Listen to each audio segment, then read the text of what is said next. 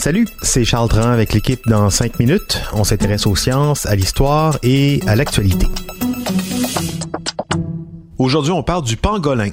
L'origine de la COVID-19 demeure toujours incertaine, mais euh, on croit très fort probablement qu'elle provient d'une petite chauve-souris qui l'aurait transmise à un animal qui s'appelle le pangolin, qui lui l'aurait transmise aux humains. Je sais pas pour vous, mais euh, avant aujourd'hui, euh, tout ce que je savais du pangolin, c'est que c'était un, une petite bête, un mammifère à quatre pattes, mais avec des écailles euh, et qui se nourrissait de fourmis.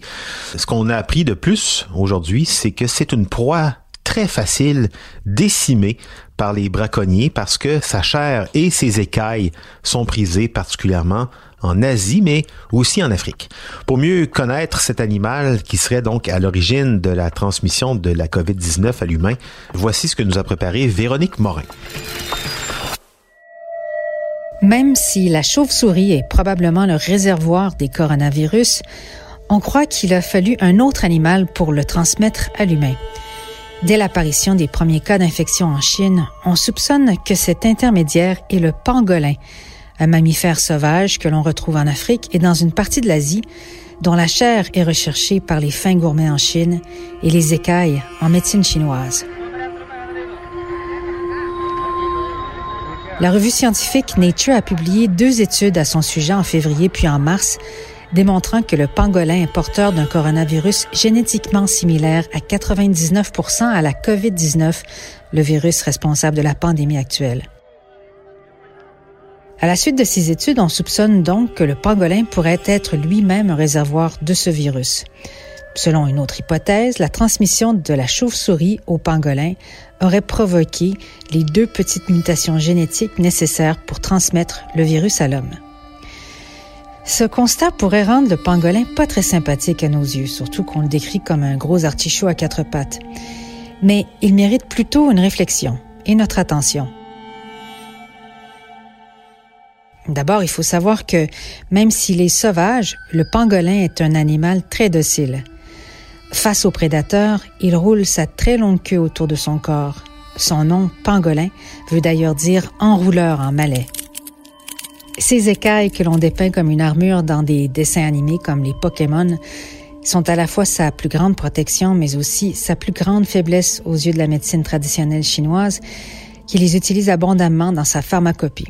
En Chine, manger du pangolin comme gibier est supposé soulager les rhumatismes, son sang favoriserait la circulation, sa bile soignerait la vue et diminuerait l'irascibilité et ses écailles seraient utilisées en traitement contre le cancer. Dans son environnement, le pangolin est si docile que ses chasseurs n'ont qu'à se pencher pour le ramasser, non pour le cueillir. Il n'offre aucune résistance, il n'utilise même pas les grosses griffes de ses pattes avant pour se défendre, ni sa longue langue gluante qui peut atteindre 30 cm et qui lui sert à se nourrir de fourmis et de termites. Résultat, des millions de pangolins ont ainsi été menés à des marchés comme celui de Wuhan, où la pandémie aurait commencé.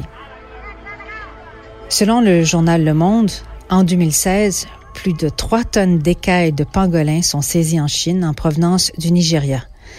En 2017, 12 tonnes d'écailles de pangolins en provenance d'Afrique sont saisies en Chine, ce qui représente des écailles de 20 000 pangolins.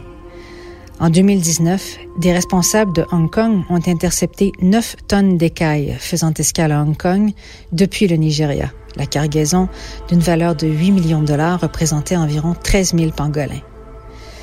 Le pangolin, dont on ne connaissait à peine le nom avant la pandémie de la COVID-19, est pourtant l'animal le plus braconné au monde et est aujourd'hui une espèce menacée en voie d'extinction. Étrange qu'en Amérique du Nord, on en avait si peu entendu parler avant. Enfin, ce n'est peut-être que partie remise puisque l'ONU propose une journée mondiale du pangolin à chaque troisième samedi de février pour alerter l'opinion sur les risques de disparition de l'espèce à cause du braconnage intensif. Ouais, et ce qui est triste dans tout ça, c'est que cet animal ne se reproduit vraiment pas facilement en captivité. Donc, euh, des solutions d'élevage de pangolins pour des fins euh, commerciales en Asie, c'est pas possible. C'est ce qui rend euh, la situation de cet animal si complexe.